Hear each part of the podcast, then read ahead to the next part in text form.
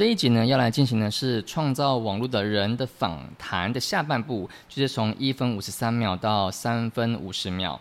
那我们就开始吧。Here's the thing Berners Lee could have made a fortune off people clicking on hyperlinks.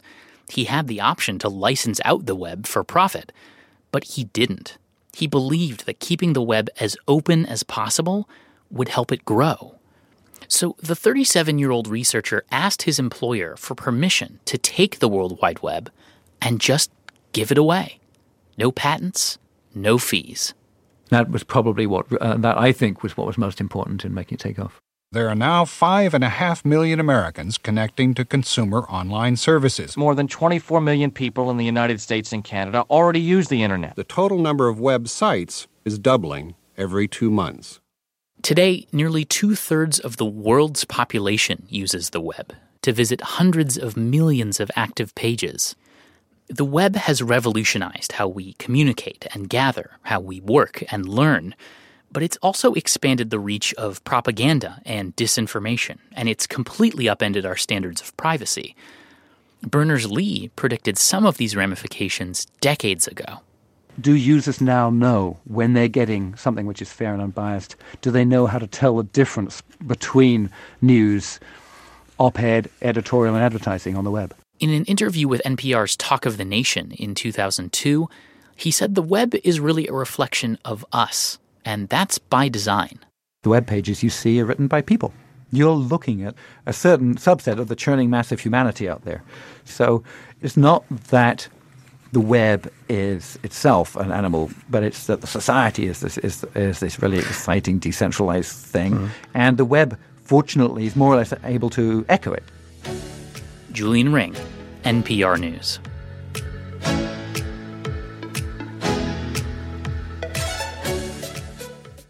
在上一段呢，World Wide Web 的创办人 Berners Lee 他提到说，当我们想要上网找资资讯的时候呢，如果从一个网页没有看到我们要的东西，但是如果发现这个网页的资讯是参考某一个资料的，你可以点选那个资料的超连接，然后重复的进行，你就可以很精确的找到你真正要找的资料。然后接下来记者 Ray 呢，他就说：“Here's the thing, Berners-Lee could have made a fortune off people clicking on hyperlinks. He had the option to license out the web for profit, but he didn't. He believed that keeping the web as open as possible would help it grow. So the 37-year-old researcher asked his employer for permission to take the World Wide Web and just give it away. No patents, no fees.” 这里有 make a fortune of people。make a fortune 就是赚钱嘛。那 of people 呢？这边的 of people 它指就是 from people，也就是说从人们的身上大赚一笔的意思。 然后再来就是 license out the web。license out 是一个很常用的词汇。那 license 是证书嘛，或是证明。在这边的 license out some license out something 就是说，呃，你把这个 license 就是你让别人有这个权利可以去使用你的东西，这叫 license out。OK。好，那当然是从这个 license out 的过程当中，那当然别人用的东西，你就可以从这个地方获利嘛。好，所以这边就是说，记者他说，Berners Lee 他做这件事情呢，他本来可以透过人们点击超链接的方式来大赚一笔，他也可以呢，就是因为有取得这个 web 的这个使用证明，然后也可以获利嘛，但他并没有这样，他没有他没有这样子做，然后他如他相信呢，如果让 web 尽可能去开放。那就有助于 Web 的成长，所以他这一位，所以这一位三十七岁的研究员呢，他就希望可以得到他老板的同意，接管 World Wide Web。那这样给出去了，就这样给出去了，然后他也没有申请任何的专利，也不需要任何的费用。那接下来 Berners Lee 他就说，That was probably what that I think was what was most important in making it take off。那这边有个 make it take off 指的那个飞机的起飞啊，指的就是 take off 的意思。那一个人如果说要出发，也可以说叫做 take off，所以 take off 就可以说是一种启程、开始的意思。所以这边的 make it take off 的就是说让 web 这个东西可以起飞、启程。而刚刚前面有提到说，Berners Lee 希望可以让全世界的人都可以使用 web，所以一旦使用 web 的人越来越多，那 web 就会更容易有发展，或是说会更容易有进化的机会。那这一句 Berners Lee 他这句话的意思就是说，或许这就是我当呃我最重要的事情。就是让 Web 可以开始运作、开始发展、进步。呃，然后再就是记者 Ring，他就继续说了，他说 Today, nearly two thirds of the world's population uses the web to visit hundreds of millions of active pages. The web has revolutionized how we communicate and gather, how we work and learn. But it's also expanded the, the reach of propaganda and disinformation, and it's completely un, upended our standards of privacy. Berners-Lee predicted some of these ramifications decades ago.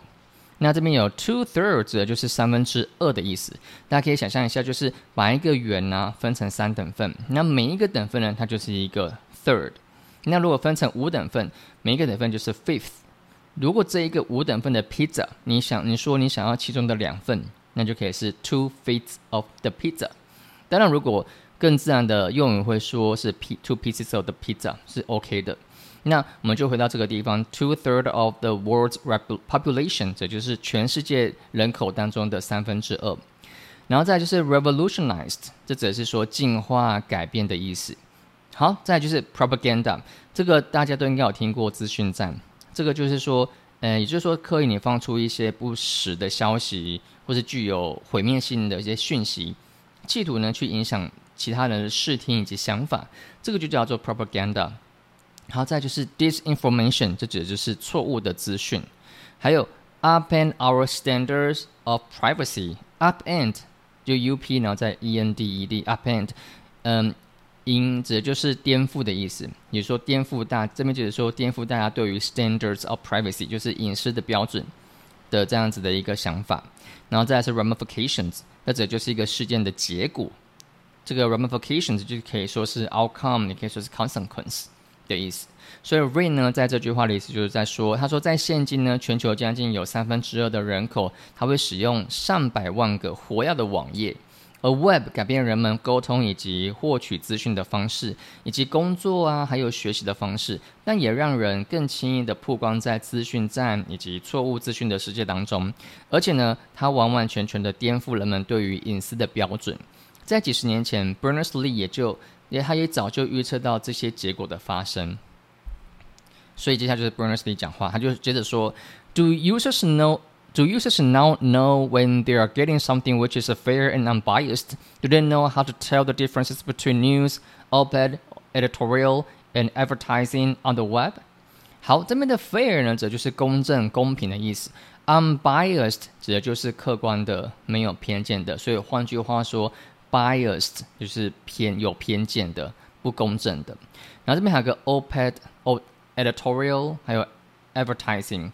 那呃，op-ed 呢，就是就像看大家可以像是报纸的上面，报纸不是会有一个版面，是可以让大家表达意见、表达想法的一个版面。这个版面所呃，人们说在上面所所公布的一些自己的想法、自己的意见，这叫做 o，这叫 op-ed，op-ed，op-ed。然后有时候会在路上看到一些耸动的看板啊，或是广告啊。那比如说是上面会说什么 “COVID-19 疫苗的真相”这种东西，它也可以像它也可以像算是一种，因为个人的想法嘛，它就可以像是一种 OPED。那当然，editorial 就像就像是比较是一些编辑者他的一些嗯社论的一个的一个这这方面的意思。然后再来是 advertising，那再就是广告的意思。好。所以 Berners-Lee 这句话的意思就是说，网际网络啊，呃，使用网络的使用网络的使用者啊，是否会知道他们在网络上所获取的资讯是不是正确、客观的吗？他们知道如何，他们知道要如何去分辨新闻啊、个人意见、个人意见、思想管道的差别吗？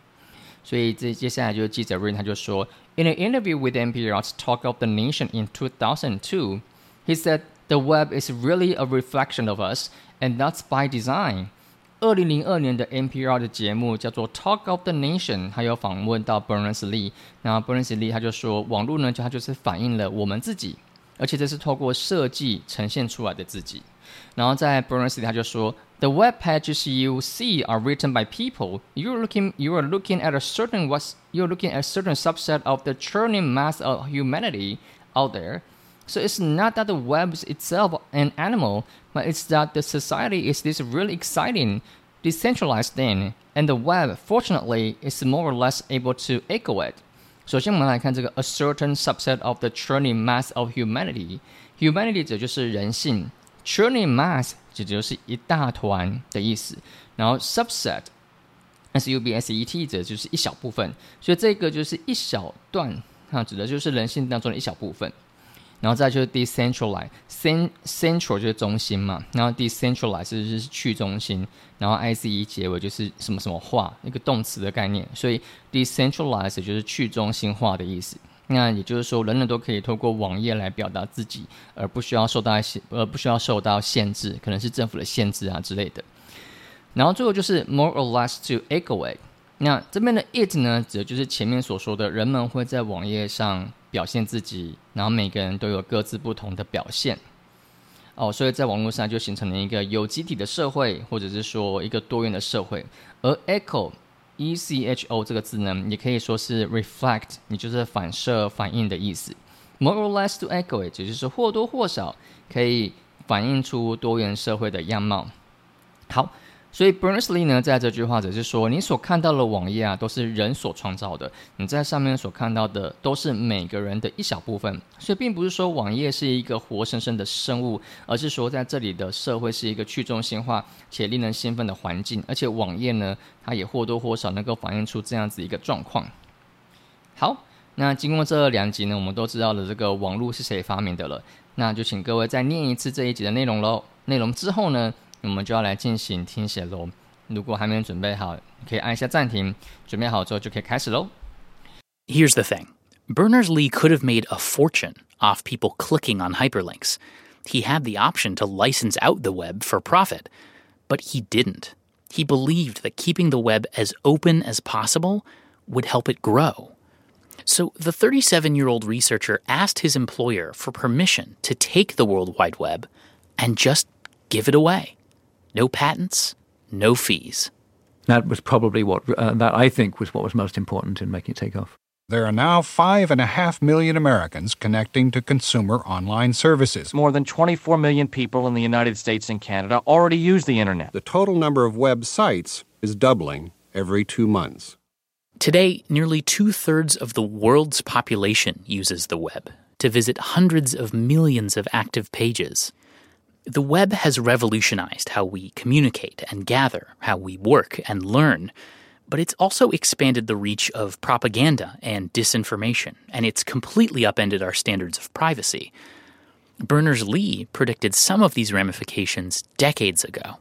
Do users now know when they're getting something which is fair and unbiased? Do they know how to tell the difference between news, op ed, editorial, and advertising on the web? In an interview with NPR's Talk of the Nation in 2002, he said the web is really a reflection of us, and that's by design. The web pages you see are written by people. You're looking at a certain subset of the churning mass of humanity out there. So it's not that the web is itself an animal, but it's that the society is this is, is this really exciting decentralized thing, mm-hmm. and the web, fortunately, is more or less able to echo it. Julian Ring, NPR News.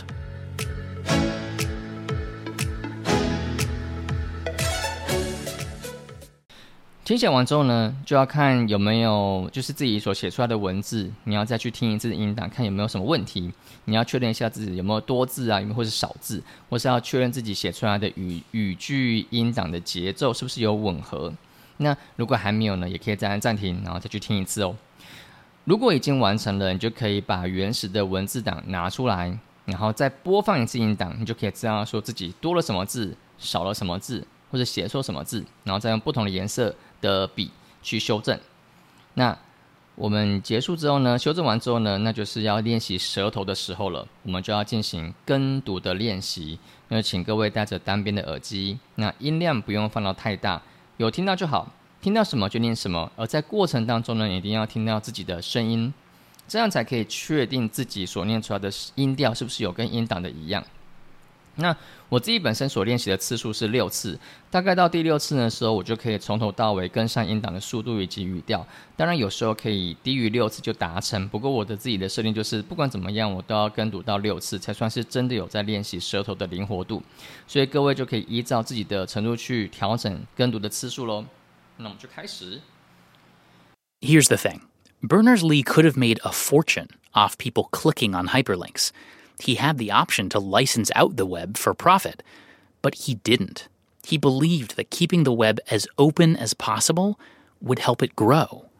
So the 37 year old researcher asked his employer for permission to take the World Wide Web and just give it away. No patents, no fees.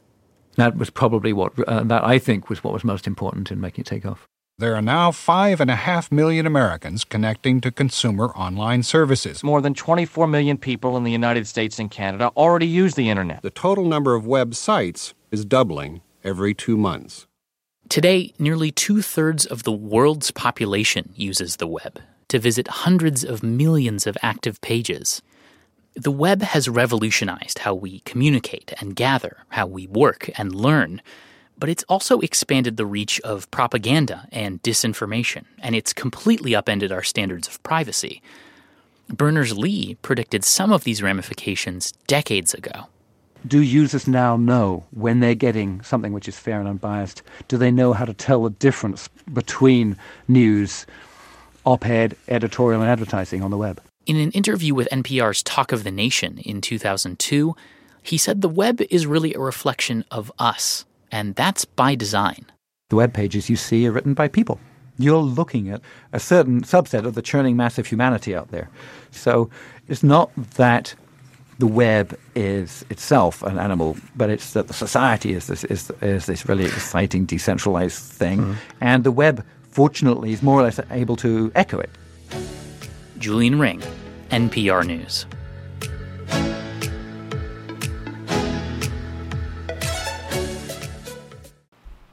那结束这一次的跟读完之后呢，那我们这一集的练习就结束，就完成了。我们就下我们就下一集见喽，拜拜。